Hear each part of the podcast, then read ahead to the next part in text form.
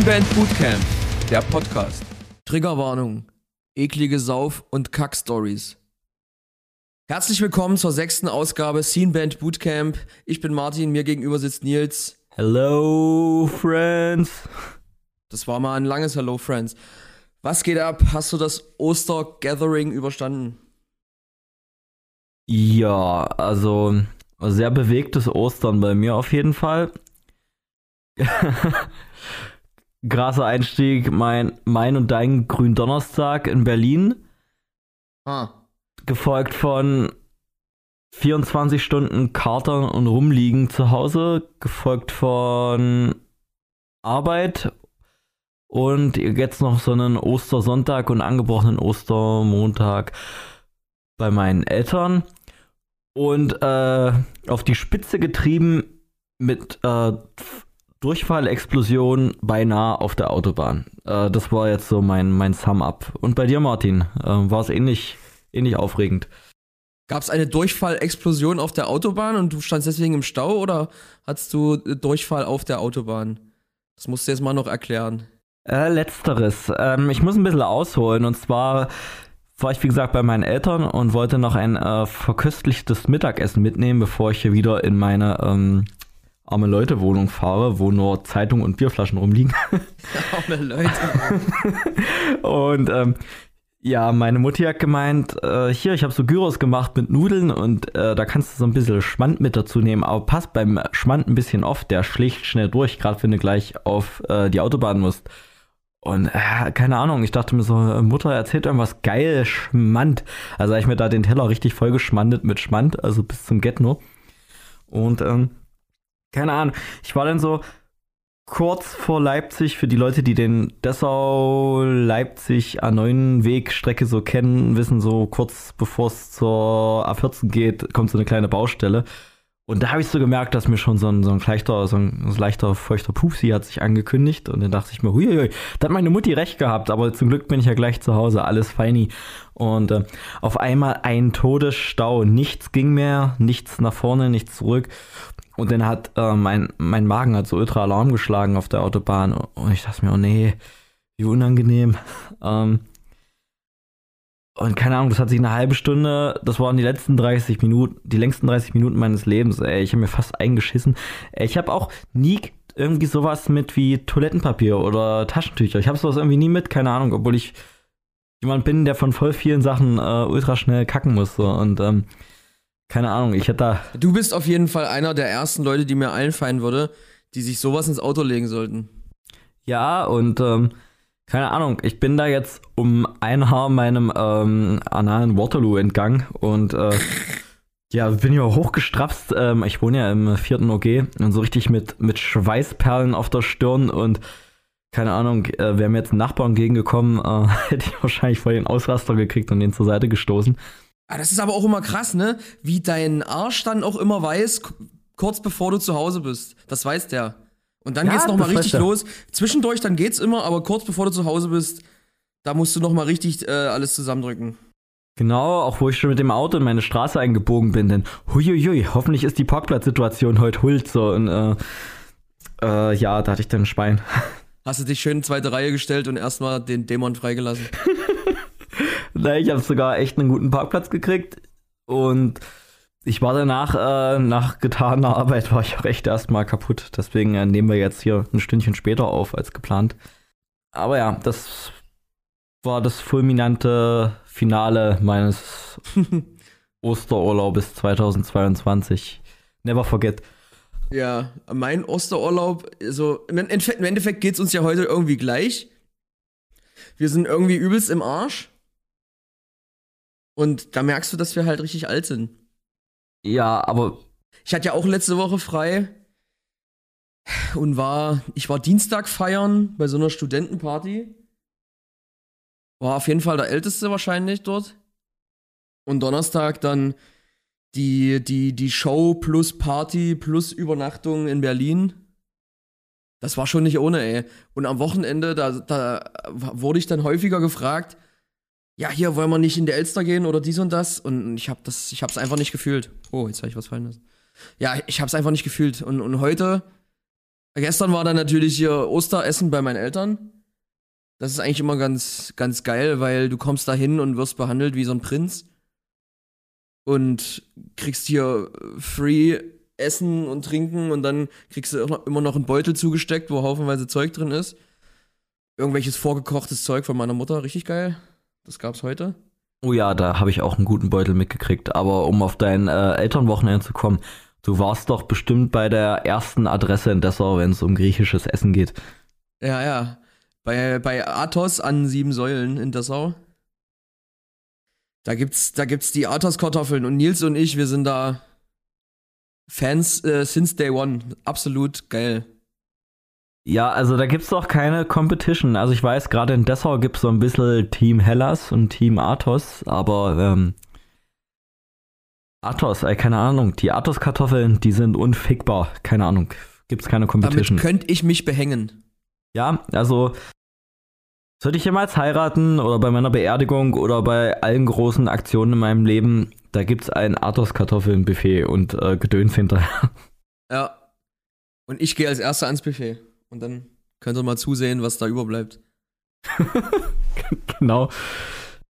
Da ist bestimmt auch Schmand dran, Nils. Und dann auf der Heimfahrt geht's richtig los. mir, mir egal, ich will die Athos-Kartoffeln. Und, ey, aber weißt du, was richtig, was richtig geil wäre? Sollten wir mit der, mit der Mucke oder mit, mit dem Podcast hier mal richtig Kohle machen, dann nehmen wir den äh. Koch, den wärmen wir da ab und der ist in der Tournee-Koch und der muss immer die Athos-Kartoffeln Backstage machen, immer live jeden Abend. Und dann hätte ich auch auf dem, auf dem Rack oder Side Stage hätte ich auch immer so, so, so, eine, so eine hier Asiette oder wie man das nennt, mit den, mit den Kartoffeln drin, wo ich mir dann immer welche so reinlecker, so zwischen den Liedern. Ja, das wäre geil, dann könnte Erik die nämlich runterschmeißen. Und, und, und, unsere, und unsere ganzen Kabel hängen dann in dieser scheiß Suppe drin, ey. Das ist auch auf der List, äh, auf der To-Do-List von Sachen, die den Headliner-Tour-Manager ultra ankotzen. Auf jeden. Nils hat nämlich einen kleinen Anfängerfehler begangen bei unserer Show in Berlin. Schön ein offenes Bier stehen lassen, mitten auf der Bühne. Erster Song, Erik latscht das scheiß Bier um. Ich guck mal so random nach links, auf einmal ist die komplette Bühne nass. Ja, und beim, beim Abbauen dann natürlich sämtliche Kabel, die wir da verlegt haben, völlig verklebt und räudig.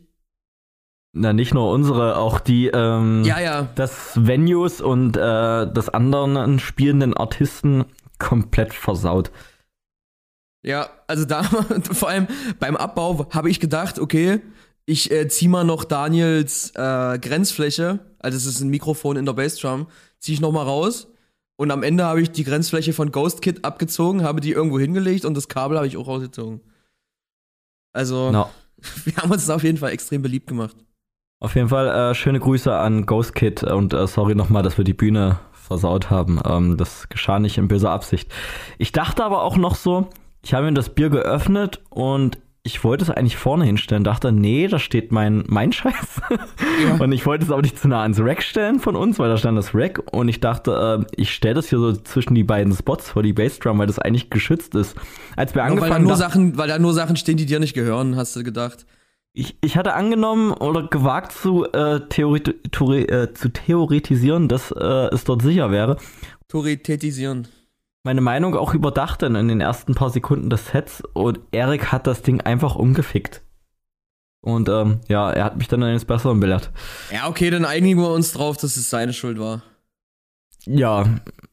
Erik, wenn du der Meinung bist, es ist nicht deine Schuld, dann sage bitte jetzt etwas. ich höre nichts. Er hat nichts gesagt. ja, dieser Berlin-Ritt, der hat mich auch total ähm, abgerockt. Also der ganze Tag, so dieses einladen und losfahren und irgendwo ankommen, ausladen und dieser. Ja, du warst ja vorher noch in Dessau, ne? Also.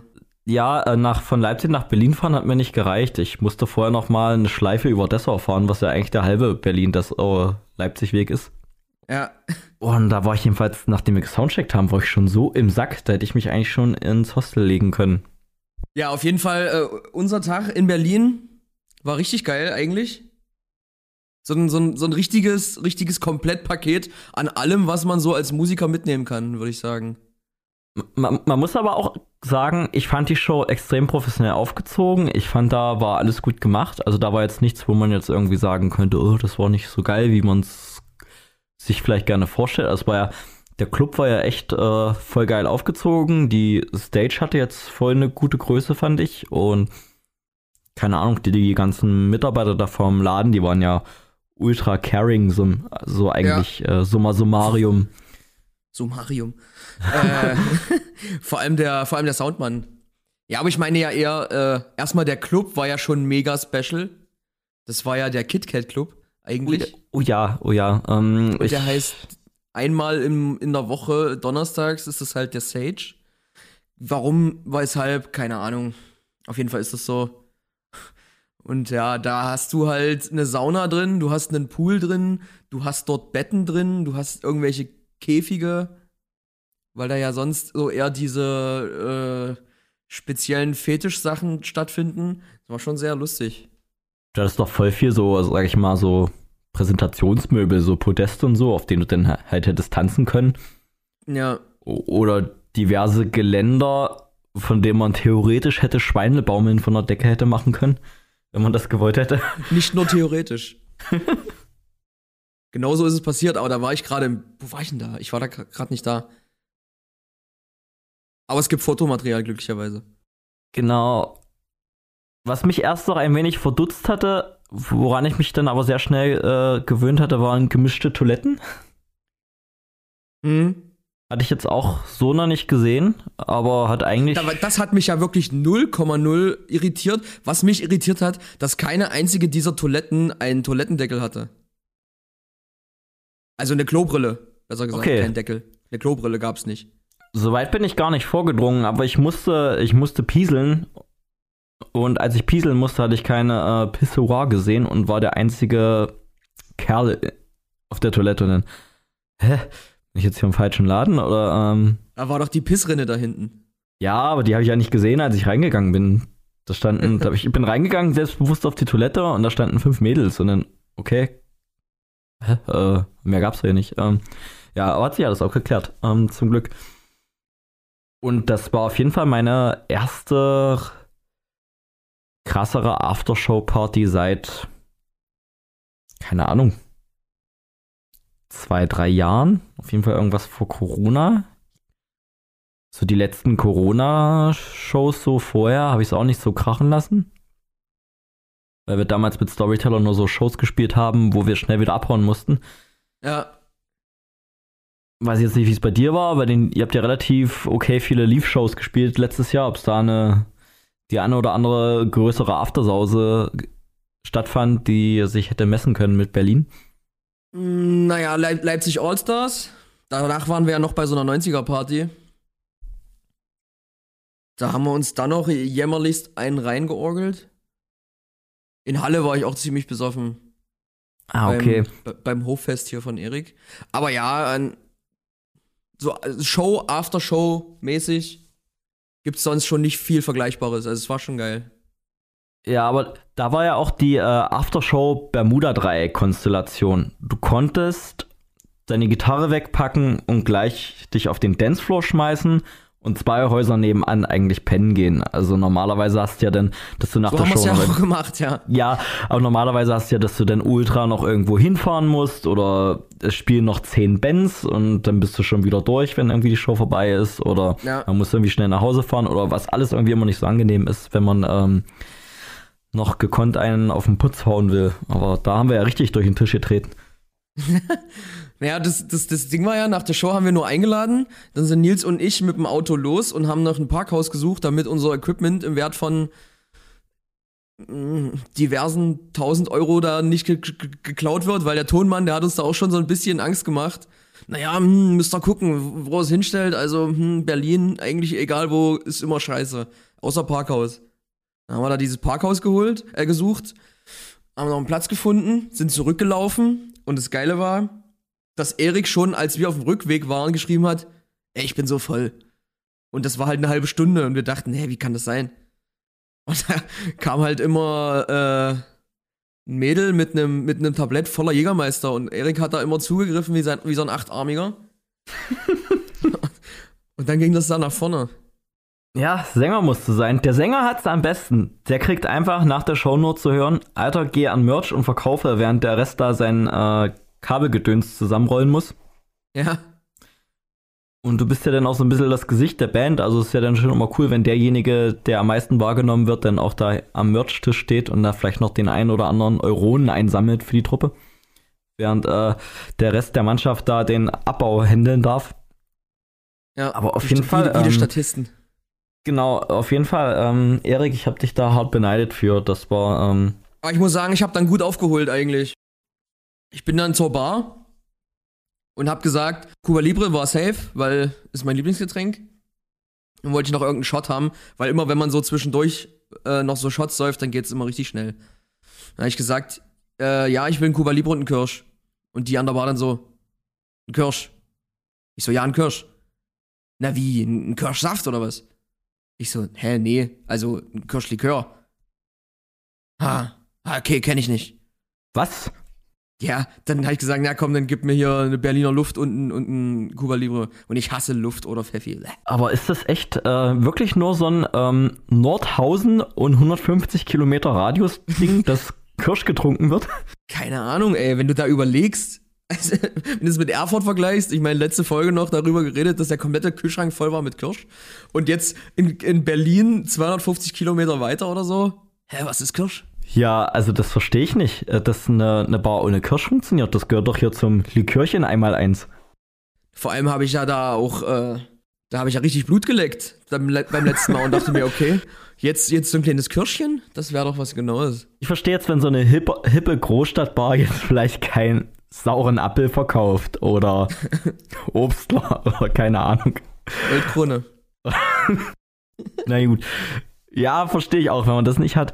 Aber so würde ich morgen eine Bar aufmachen, Pfeffi und Kirsch, das ist doch mein, mein Rückgrat des Verkaufens eigentlich. Na, aber hallo. Keine Ahnung, wie viel Millionen von Euro hier Berliner Gastronomen durch die Lappen gehen, einfach nur weil sie keinen Kirsch im Schrank haben.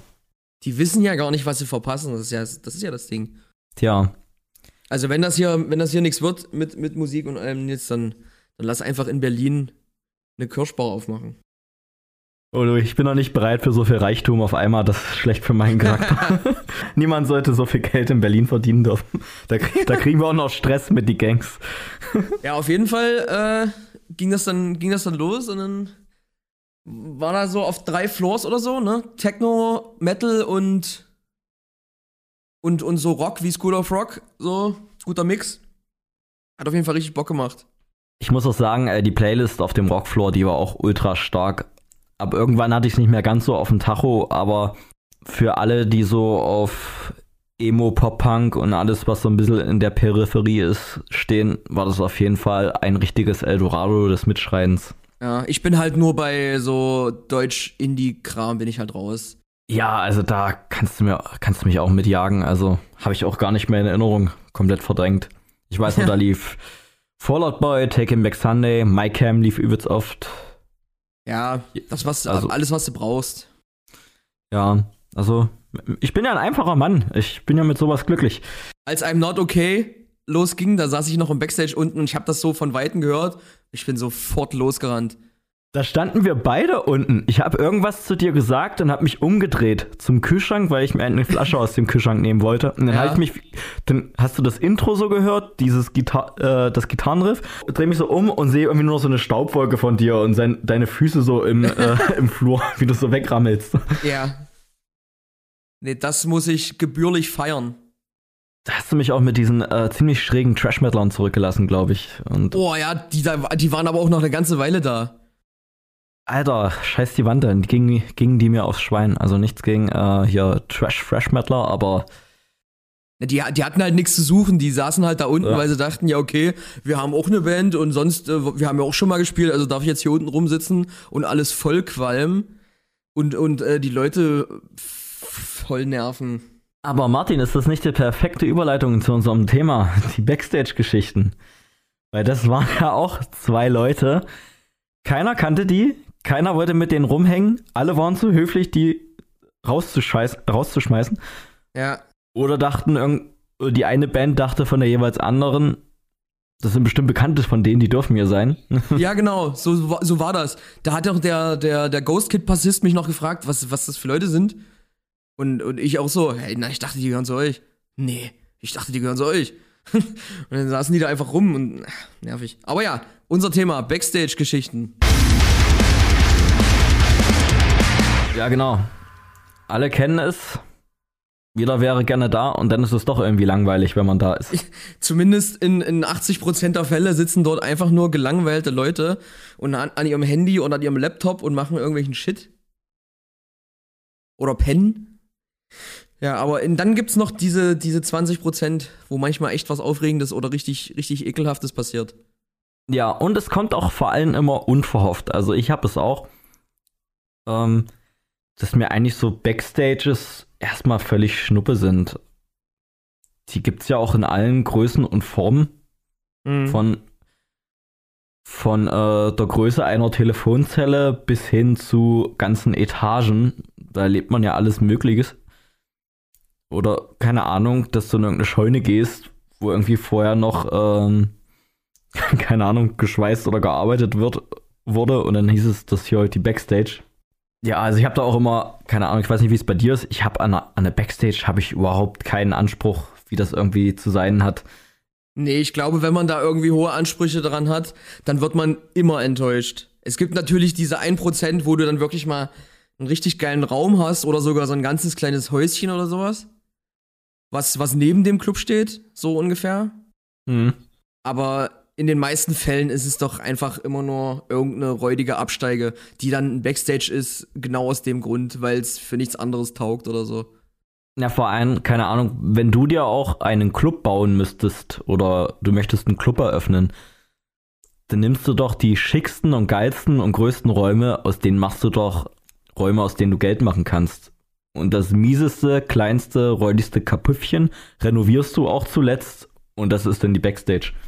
Ja, Also war es jetzt auch bei allen Läden, wo ich gearbeitet hatte und wo so irgendwie Raumplanung geherrscht hat. Äh, keine Ahnung, wir renovieren jetzt. Backstage stellt sich hinten an, einfach weil, keine Ahnung, in dem Raum wird kein Geld verdient. Also, äh, lasst mir den Scheiße. ja, zum Beispiel in Berlin, stell dir mal vor, da hätten fünf Bands gespielt oder so. Oh ja, das ist ja dann auch immer noch der, der Horror, denn wenn die Lineups viel zu groß sind für einen viel zu kleinen Raum und eigentlich ist der nur vollgerumst mit Cases und anderer Leute Zeug. Ja, das war ja im Beat Club damals auch schon so. Wenn da irgendwie acht Bands gespielt haben, ich habe ja auch mal so ein, ein kleines Indoor-Festival gemacht, da bist du schon echt am Rudern. Auf jeden Fall, ey, richtig, richtig gut. Und wir haben da auch immer, früher, als wir da gespielt haben, wir haben da auch immer ultra oft Leute vergessen in diesem, in dieser Beat Club Backstage, einfach weil da keiner mehr reingeguckt hat. Echt? Ja, ja, da, da lagen immer irgendwelche Leute unter Glasflaschen und zwischen Catering-Resten und haben da gepennt. Und dann, ach ja, wird schon wieder raus sein, einfach die Tür zugeschmissen und fertig. ja, aber man muss äh, zurück zum roten Faden, man muss, glaube ich, sagen, meistens liegen doch echt nur alle fertig rum von stundenlanger Autofahrt, haben gesoundcheckt und sind im Sack vom äh, Zeug schleppen Ja. und schauen einfach nur auf ihre Smartphones und denken sich, ah, jetzt quatscht mich keiner an, bevor es losgeht. Also so nehme ich es eigentlich immer wahr. Klingt immer alles sehr, sehr romantisch für, für äh, keine Ahnung, ich sag jetzt mal Musikfans. Da, ich glaube, die, die denken sich dann, ey, hier geil, so ein, so ein VIP oder, oder Meet and Greet Stuff, dass das übelst geil und aufregend ist. Aber wahrscheinlich ist es dann am Ende so, dass die Musiker da fünf Minuten vorher von erfahren haben, lagen gerade noch im Backstage in ihrer eigenen Seche rum und haben überhaupt keinen Bock. Auf jeden Fall. Aber es gibt natürlich auch immer mal Auf Ausnahmen, die halt so ein bisschen besonders sind. Ich ähm, habe das erst ausgewertet mit meinem guten Freund Michael Kalusche, auch genannt Mike Gray. Und zwar haben wir einmal in Ravensburg gespielt. Ich glaube, 2010 war das so. Mhm. Also ich glaube, irgendwie hat ja jeder von uns damals in Ravensburg gespielt. Das war irgendwie so eine, so, so eine Leuchtturmstadt für Chorshows irgendwie. Ja. Haben wir auch gemacht. Oder wo halt so, genau, wo so jede kleinere Band mal äh, spielen konnte, äh, nach weit weg. Und da waren halt äh, die Personen, die den Hut auf hatten, waren dann irgendwie weg. Und dann ist da völlige Anarchie ausgebrochen da in dem Laden. Also nicht unbedingt Backstage, aber von der Backstage ausgehend. Da konnte man auch pennen. in der Backstage. Da waren so Be Stockbetten und Matratzen und alles Mögliche. Dann sind alle ausgeflippt und haben die Matratzen in das Treppenhaus geworfen und haben sich dann da die Treppen runtergekugelt. Und ähm, sind da Rodelbahn gefahren und alle sind da nackt rumgesprungen und waren räudig und keine Ahnung. Ähm, dass hier auch hier Maximilian Kette stand noch mit in der Runde rum, wo wir das ausgewertet hatten. Oh. Der hat halt auch gemeint, sowas kannte der vorher gar nicht und dachte, der wäre in irgendeinem schlechten Film so, weil dann auch alle nackt waren und rumgeschrien haben und so weiter.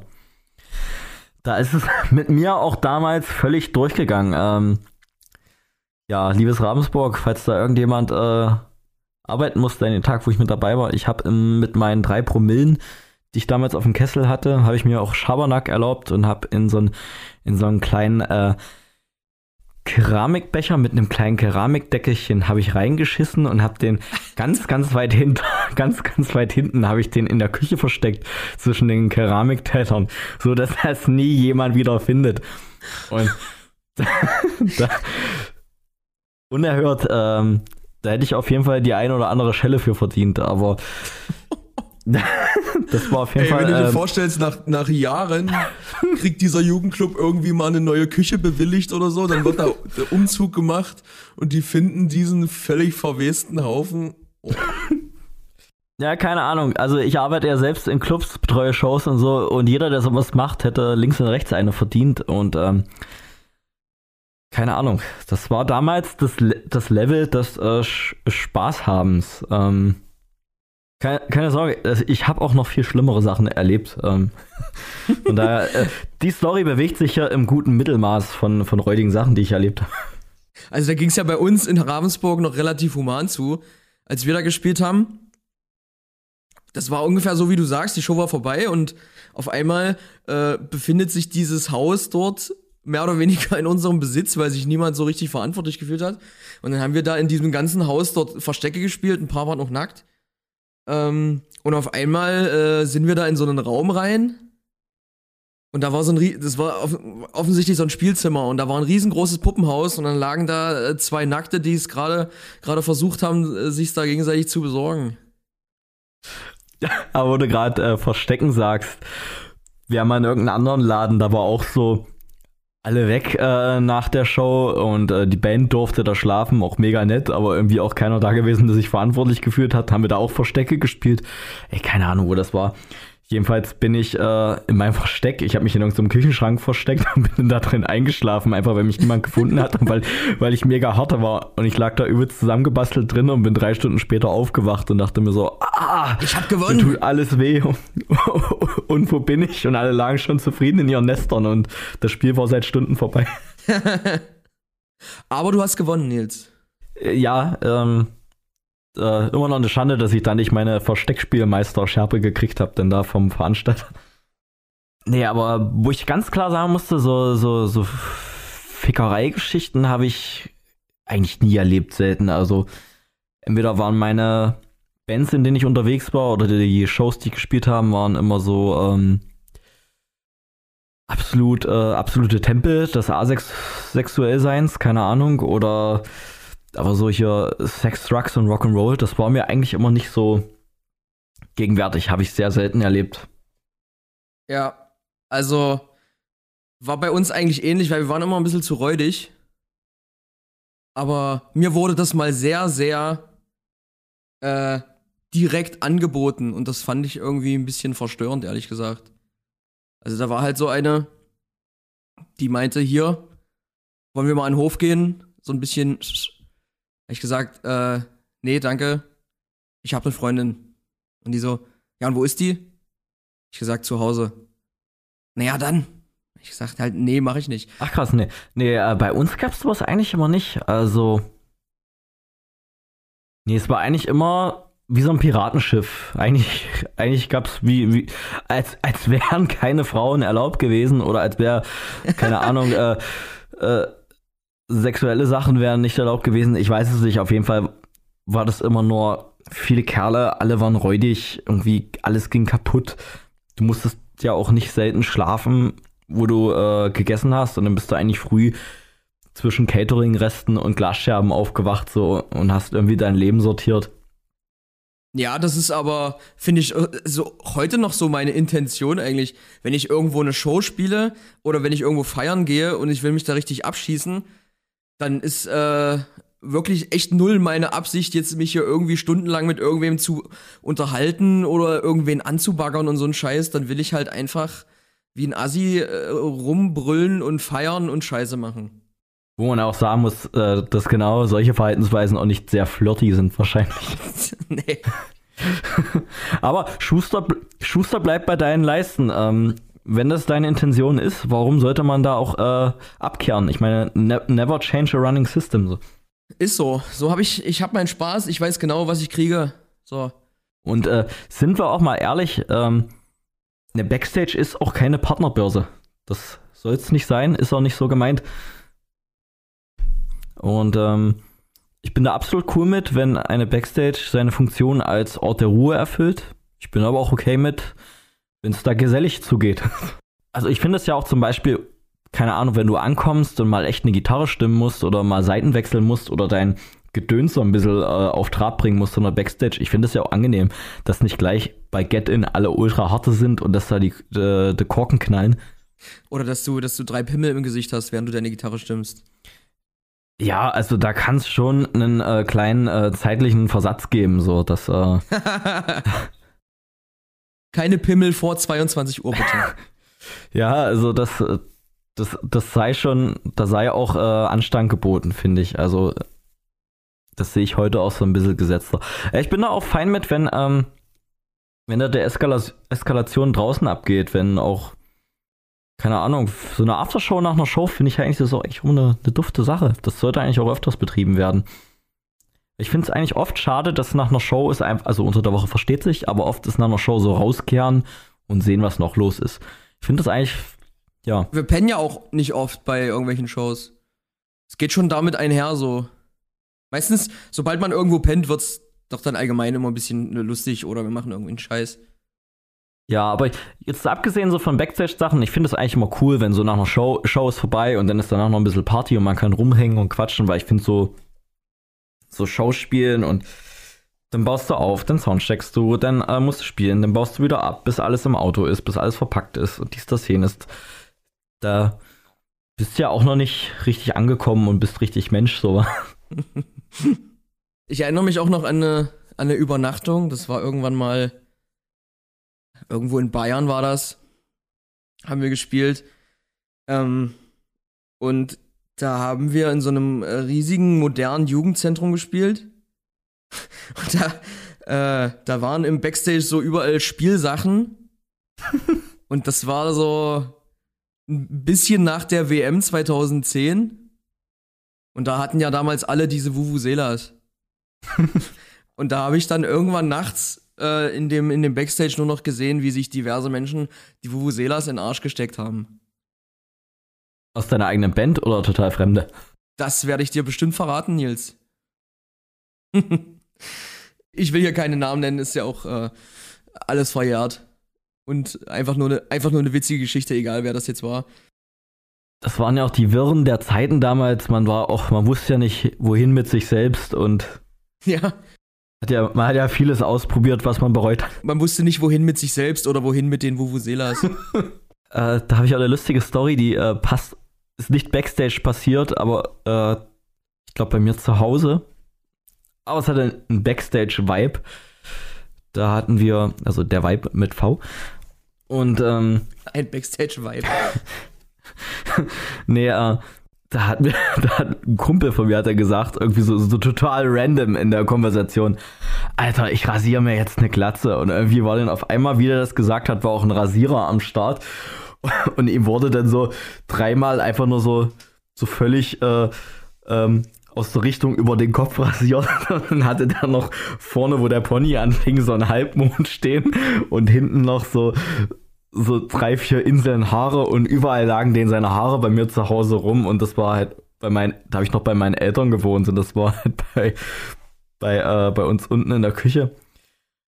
Und am nächsten Früh lag ich auch so völlig äh, verasselt so auf meiner Couch und wusste gar nicht, wie mir geschieht. Da kam meine Mutter rum, runter und meinte so, was habt ihr denn gemacht? Hier liegt alles voller Haare.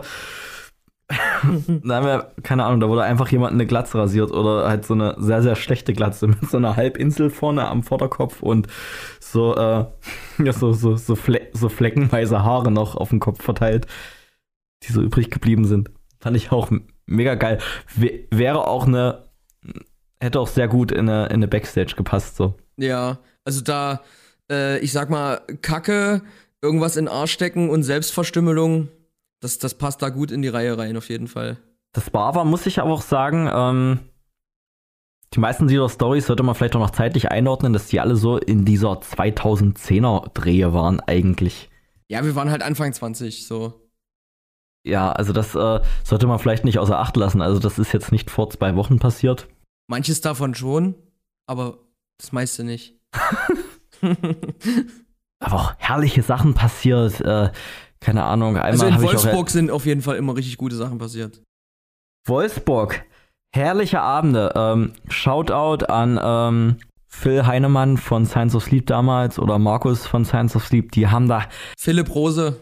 Philipp Rose nicht zu vergessen. Herrlichste Shows haben die da veranstaltet. Die waren auch immer cooler, als man hätte sein dürfen mit ihren Musikern. Gerade mit ihren Aftershow-Partys. Das stimmt. Ich habe dort einmal erlebt, also ich habe dort sehr, sehr krasse Sachen erlebt. Also Dessau hatte immer einen sehr krassen Ruf, aber ich fand so Wolfsburg, Braunschweig sind irgendwie schlimmere Sachen passiert. Ich habe dort erlebt, wie jemanden als Streich ins Handycase masturbiert wurde. Ohne Witz. Und da lagen echt die Nerven blank, äh, wie als äh, die betroffene Person das Ejakulat der anderen äh, in, se in seinem Handycase sah. Und am selben Abend hat der sehr liebe Veranstalter auch noch den Bereich vor der Bühne gewischt, weil er es schnell sauber haben wollte. Und einer der musizierenden Künstler trat vor die Bühne und hat in den, nackt natürlich, und hat in den gewischten Bereich gepinkelt.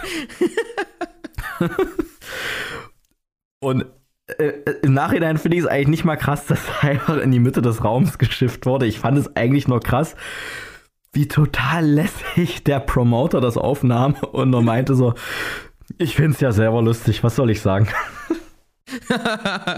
also, Hut ab. Das nenne ich mal Sportsgeist. Sportsgeist. Hut ab, da so cool zu bleiben. Jeder andere wäre ausgeflippt so. Aber keine Ahnung, das war damals die Zeit, könntest du heute nicht mehr bringen. Du. Aber stell dir vor, jemand sagt zu dir, ey, steck mal dein Handy in deine Hülle. Wäre doch voll witzig, wenn das so aussieht, als würde das Handy jetzt diese Hülle ficken. Und dann holst du dein Handy da wieder raus und das ist, das ist voll mit, mit, mit Wichser. Ja. äh, krasse Nummer. Äh, ich habe in meinem Leben, das war eigentlich meine krasseste Backstage-Story, die ich zu erzählen habe. ich habe nichts, also ich betreue ja auch beruflich sehr viel Shows, auch so viel im deutschen Hip-Hop, aber da erlebt man halt so dieses übliche dicke Hose und bla bla bla und Kohle und Drogen und so weiter. Aber ich muss sagen, Wichse ist echt das die härteste Währung in der Backstage. Das ist, das ist auf jeden Fall eine Nummer zu hart, das stimmt. Gerade, gerade auf Streichbasis, also auf Basis böser Streiche. das ist. Äh, äh, fieser, fieser geht's nicht. Also keine Ahnung. Also, wenn mich jemand mit seinem eigenen Ejakulat pranken würde, wie will ich das toppen? Ich, da kann ich mich nur ehrfürchtig verbeugen und sagen, dir, gebührt, dir, gebührt, die Krone der bösen Streicher. So, ich äh, verneige mich ehrfürchtig und ziehe von dann. Ja, also da kann ich natürlich auch wieder absolut nicht mithalten. Was bei uns mal in Wolfsburg war, da haben wir auch dort gepennt nach einer Show und alle waren äh, völlig harte. Und äh, Steven meinte irgendwann, ja, äh, ja, hat mich irgendein Typ gefragt, ob ich mit in den Saunaclub komme. ich so, hä, was? Ein Saunaclub? habe ich, mich, hab ich mich umgedreht, zwei Minuten, war Steven weg. Und dann vergingen die Stunden so. Dann haben wir uns alle irgendwann mitten in der Nacht Bett fertig gemacht, also Stunden später schon. Und ich war nochmal schiffen. Und das Klo, das war ja genau in diesem Flügel ganz hinten, wo es dann auch raus auf den Hof ging, ne? und dann stehe ich da so vorm Klo und ich höre nur so, Martin, Martin. und dann mache ich die Tür auf und es war Winter und Steven lag da im Schnee. Also, keine Ahnung, wenn ich den nicht gefunden hätte, was dann passiert wäre. Auf jeden Fall habe ich den dann wieder da reingeholt. und der war äh, sichtlich benommen und hat dann irgendwann erzählt, am nächsten Tag, dass er mit irgendeinem Typen mitgegangen ist in einen Saunaclub und die haben da die ganze Zeit Absinth gesoffen. Und irgendwann haben, wurde er dort wieder geparkt und ein Lager da. Also Gott weiß, was dazwischen passiert ist. Vielleicht laden wir auch Steven mal als Gast ein und er rekonstruiert den Abend für uns in all seinen Details. Da war es noch nicht vorbei. Da war äh, Robert noch bei uns und wir sind mit seinem Auto zurückgefahren und äh, der legendäre Robert Göbler? Der legendäre Robert Göbler.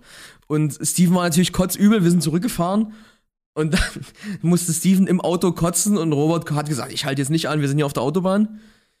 Äh, Steven schnappt sich eine Tüte, kotzt da rein.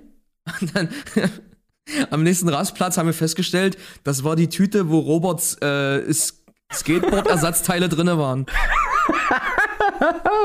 Richtig gut. Da waren die ganzen Rollen in, in Kotze getränkt. War natürlich dementsprechend angepisst. Ich habe auch noch eine richtig gute Robert Göbler, aka Robert Gold Story.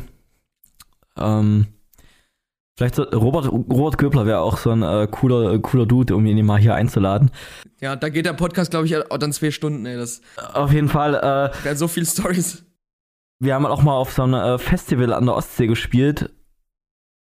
Und der gute Robert, äh, als der in meiner Band war, da war auf einmal die äh, Date-Rate bei, bei Shows, die wir gespielt haben, sehr, sehr viel höher, weil der äh, ja sehr flirty unterwegs war.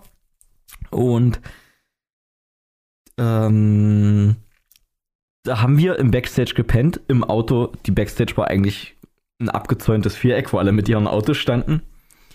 Und ähm, ja, wir haben da alle noch einen genascht, vor, während und nach der Show und waren natürlich äh, unfähig zu fahren. Robert hat das Beste aus den Abend gemacht und hat sich da eine Bekanntschaft organisiert und hat beschlossen, die Nacht mit ihr zu verbringen. Und äh, Robert war aber noch, man muss der Fairness halber sagen, Robert war im Wissen, dass wir dort schlafen und dass er erst am nächsten Frühjahr irgendwie wieder auf der Matte stehen musste. Und keine Ahnung, wir haben dann aber irgendwie zu fünft oder zu viert dann im Auto geschlafen und das war sowas von asozial unbequem, wenn du mit deinem Cases und Gitarren verbastelt sitzend in einem Auto schläfst und um dir drumherum hörst du so Festivalgegrülle. Jeder kennt's ja, der mal auf dem Festival war. Da kannst du einfach nicht schlafen, das ist einfach furchtbar. Dann haben wir irgendwie Robert eine SMS geschrieben, so, wo bist du? Wir haben jetzt ausgenüchtert, wir können ja nicht mehr pennen, wir wollen fahren. Und hat Robert einfach nur geschrieben, ich leg mein, ich bin hier in so einem Auto, ich leg meine Mütze auf die aufs Armaturenbrett und haltet einfach da, wo mein, äh, meine Mütze auf, auf dem Armaturenbrett liegt. Das war natürlich ein Festival, wo wir tausende Autos geparkt haben. Und wir dann immer, Alter, wir brauchen irgendwie nähere Informationen, wo denn? Oder hier, hier parkt die halbe Welt.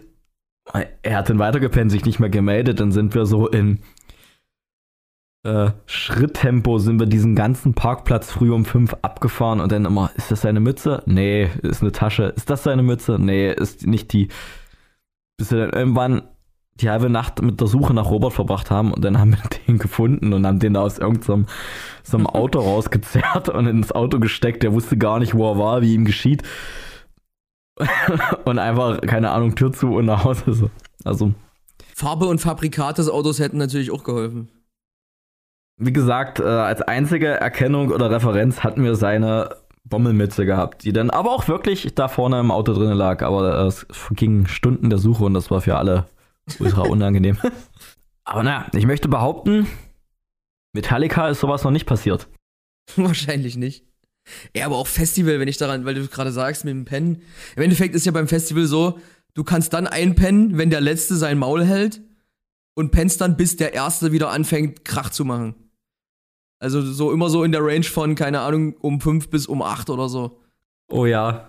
Oh, was ich bei Festivals auch so hasse, ich hab dann auch immer meinen mein, also auch in Backstages oder wenn wir in Hostels schlafen oder egal wo, ich habe immer früh diesen, diesen Herzinfarkt, so, oh, Kacke, ich habe gestern beim Saufen, ich habe mein ganzes Zeug verloren. Wo ist mein Portemonnaie? Wo ist mein Handy? Wo ist mein Schlüssel? Und ich krieg da, ich gehe da auch richtig durch die Hölle, wenn ich äh, nicht mehr weiß, wo das Zeug ist. Oder wenn ich das abends irgendwie ultra super gut in meinen Rucksack äh, verstaut habe und ich habe das am nächsten Tag habe ich äh, vergessen, dass ich das getan habe. Oh Gott, ich habe mich zu meinen Hosentaschen, alles ist weg. Äh, jetzt hier 200 äh, Euro, alle Sachen, die ich im Portemonnaie hatte, ersetzen und äh, hier auf Arbeit anrufen, dass ich einen Generalschlüssel verbummelt habe und solche Sachen. das sind wirklich meine, da gehe ich durch die Hölle, ey. Da, äh, Geht dir das nur auf ähm, Festivals so? Nee, nee, das habe ich auch in Backstages so. Deswegen hatte ich jetzt auch in Berlin am Donnerstag hatte ich auch immer hier mein, wie, wie du hattest, hatte ich mir das äh, so super schön abgeguckt, ja, meine schöne Umhängetasche, wo so die drei wichtigsten Sachen drin sind.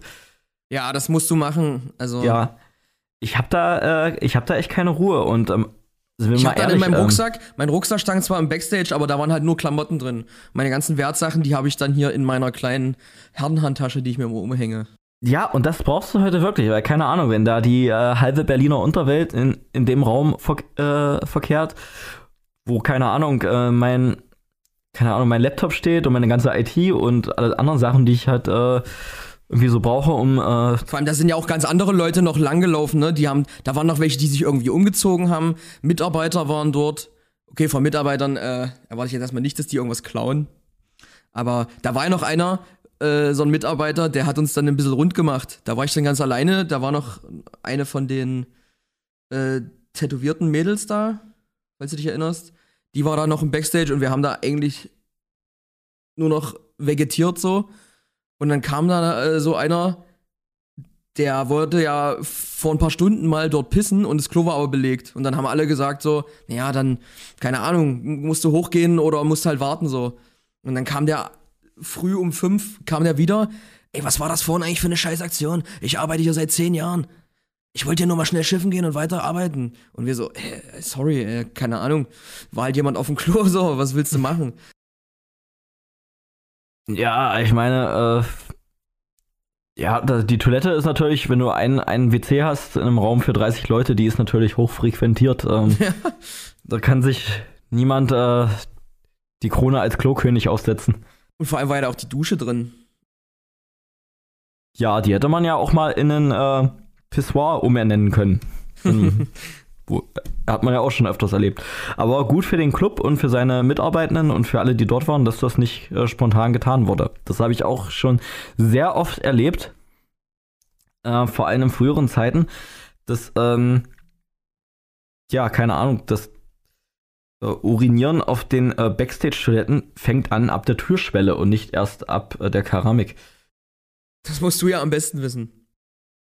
Äh, nee, da war, ich, da war ich immer nicht so gut drin. Also ich muss sagen, ich. Ich meine, weil du äh, in dem Business unterwegs bist.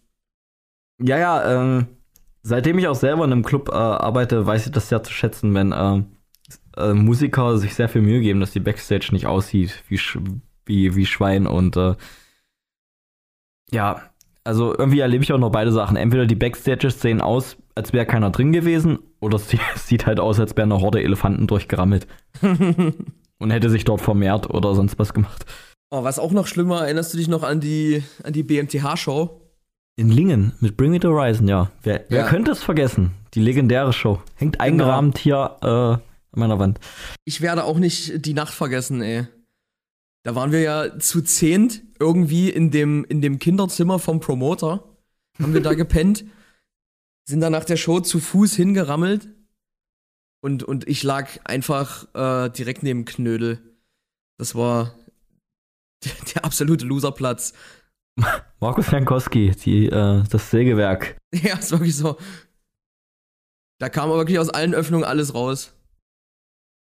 Uh, aber da weiß ich, da ist mein äh, Betriebsspionageherz ist da richtig äh, aufgegangen, weil der Promoter hatte da auch unachtsamerweise in seinem Kinderzimmer den äh, Rider und den Vertrag von äh, Bring Me the Horizon hat äh, liegen lassen. Und äh, da habe ich gerade so angefangen, so professionellere Shows zu booken und oh, das war ja die Blaupause für, für Gagevorstellungen und so weiter. und ich habe heute keine Ahnung, was die Band gekriegt hat. Wahrscheinlich lächerlich wenig Geld für, für das, was, was sie heute kriegen würde oder so.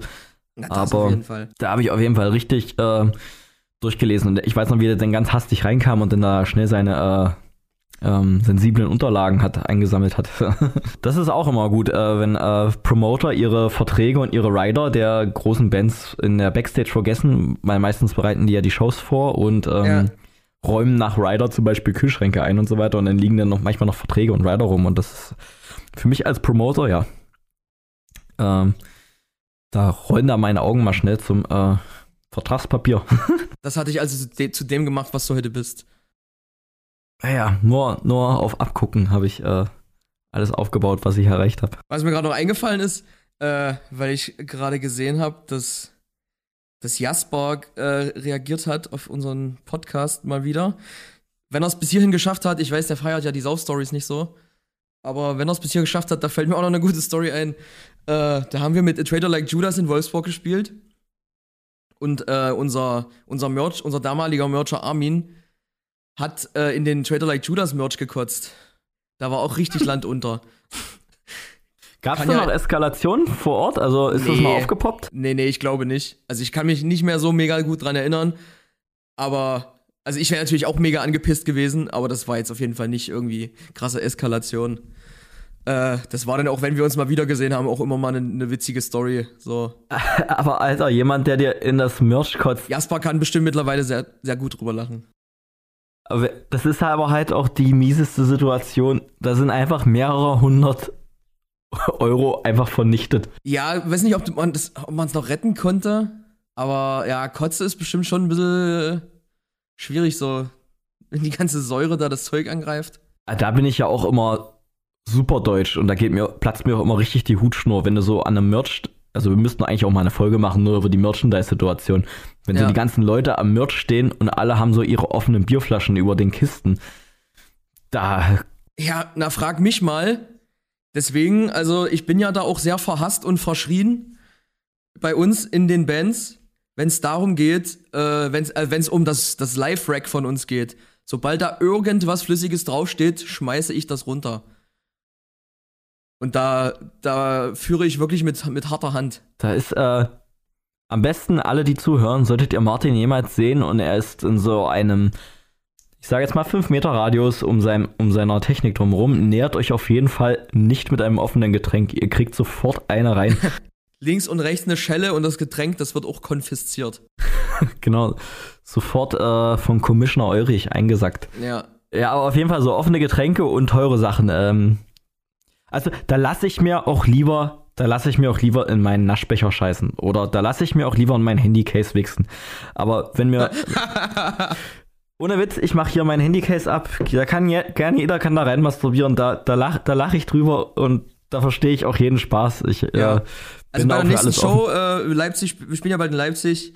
Wer da Bock hat, mal in, in, in Nils Handytasche zu ejakulieren, let's go. Das ist gar kein, gar kein Stress. Echt so. Wir haben auch mal eine Show gespielt in meiner alten Band Blonk noch und das war nicht bei uns, aber da war, da war so eine, so eine, ähm, die Backline war unter so einer Wendeltreppe aufgebaut und du hast quasi unter so einem Balkon Wendeltreppe gedöns hast du gespielt und wir waren fertig und nach uns hat irgendeine so Band gespielt und ich weiß noch, wie irgend so ein Suffi da rumhing, der war halt auch so völlig durch und auf einem anderen Stern, keine Ahnung. Und da weiß ich noch, wie der sein volles Getränk in die Lüftung von so einem Röhren gekippt hat und dabei noch gesagt hat. Ach du Scheiße. Da hat er dabei noch so irgendwie gesagt, austrinken, guter Amp. Alter. Das habe ich auch nur so gesehen und dachte mir, what the fuck? Zum, du denkst dir echt, also habe ich das jetzt gesehen? Zum Glück ist das nicht mein Kram. Ah, da war auch richtig die Hölle los mit der, also zu Recht natürlich, zu Recht, ey, wirklich bei, bei anderem Eigentum oder, oder Verletzung vom, vom körperlichen Wohlergehen, was weiß ich, da hört es bei mir echt auf. Ja, und wie gesagt, hier, geht es doch nicht um Kacke am, äh, an der Autotürklinke oder so. Das sind ja kleine, kleine Jungenstreiche so. Ja. Aber wenn, wenn dir einer irgendwie mehrere hundert Euro mit so einem äh, Idioten-Move kaputt macht, so, das ist, äh, da, da ziehe ich auch meine Grenze, da wird's dann ja, nicht aber mal stell, Oder stell dir vor, dir kippt einer hinten im Live-Rack alles voll, dann ich weiß nicht wenn ich das jetzt mal zusammenrechne, also das sind bestimmt, keine Ahnung, 10.000.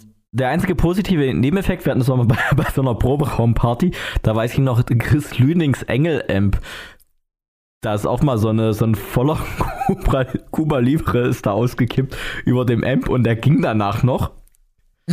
und dann, dann hat es immer wenn wir dann später geprobt haben, hat der Proberaum immer nach Zuckerwatte gerochen, weil der Zucker von dem äh, Cuba Libre, der ist dann nochmal noch heiß geworden auf den Röhren und dann hat es halt nach Zuckerwatte und Popcorn gerochen im Proberaum. Geil.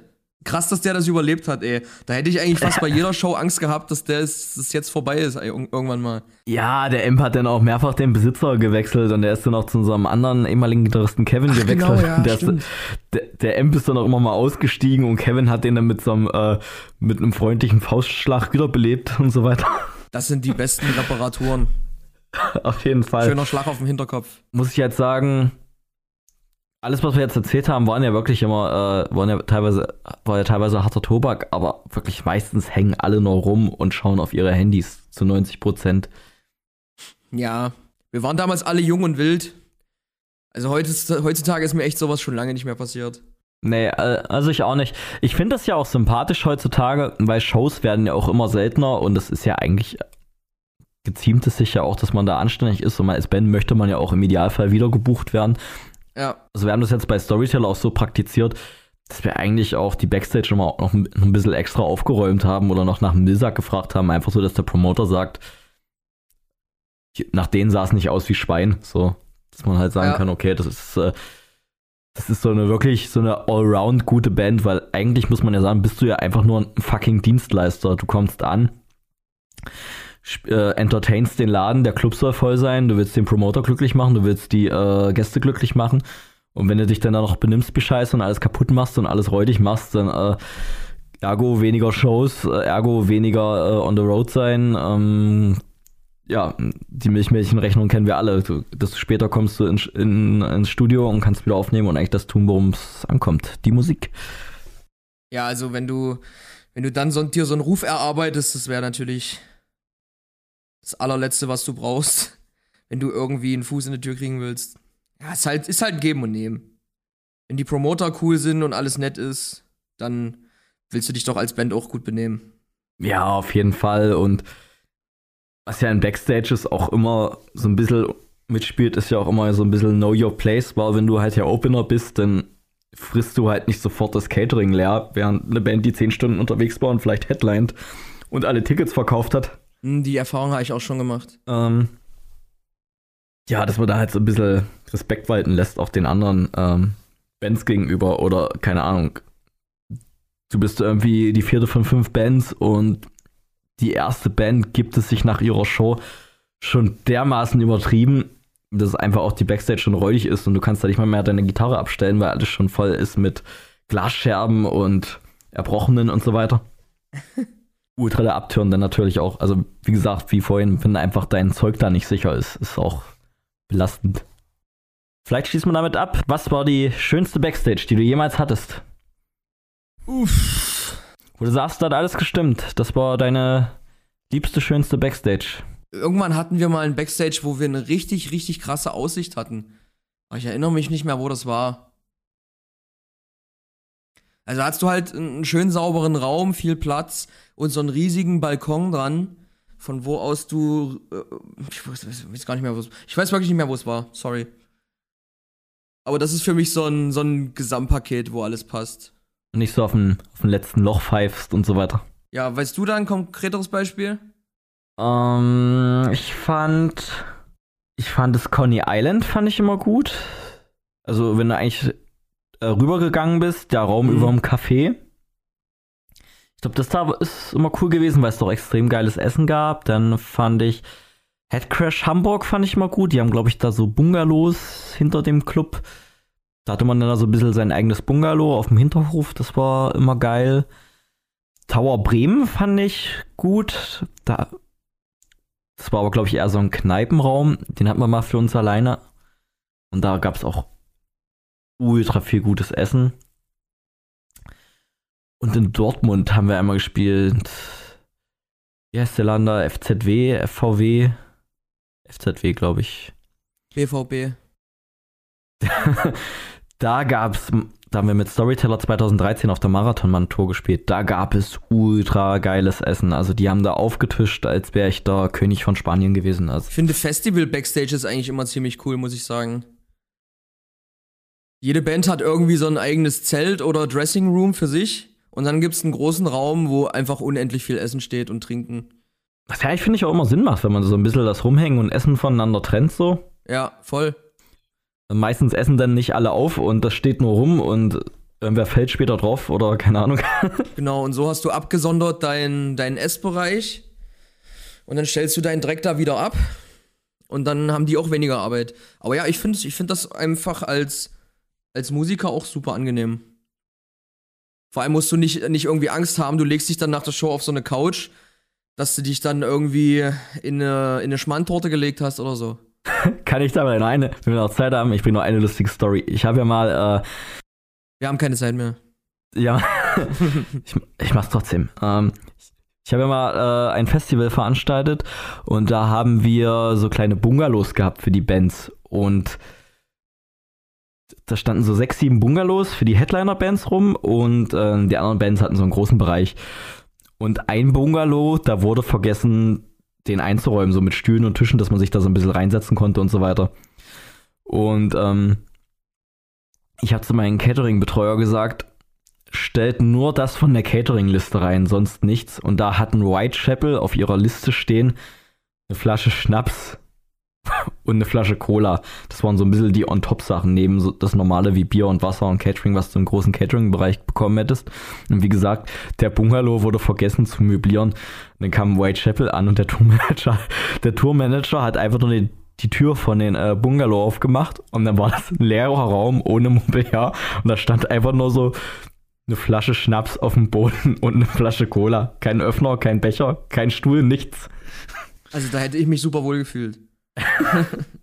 Und er kam dann zu mir und dann, What kind of joke is this? There is a bottle of booze and nothing else. No chair, no, no table, nothing. Und ich kam dann da rein, musste ultra lachen, als ich einfach nur gesehen habe, dieser leere Raum mit einer Flasche Schnaps mitten auf dem Boden. Das war so richtig fuck you.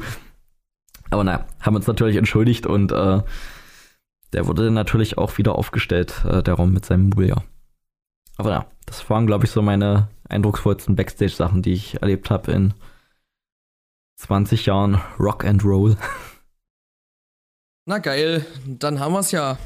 Also, witzig war auch, so, so Viertelstunde bevor wir jetzt aufgenommen haben, die Frage von Nils nochmal, was, was macht man heute eigentlich? Also, die, die Folge war schön free. Und beim nächsten Mal werden wir uns dann wieder einem ernsteren Thema widmen, wahrscheinlich.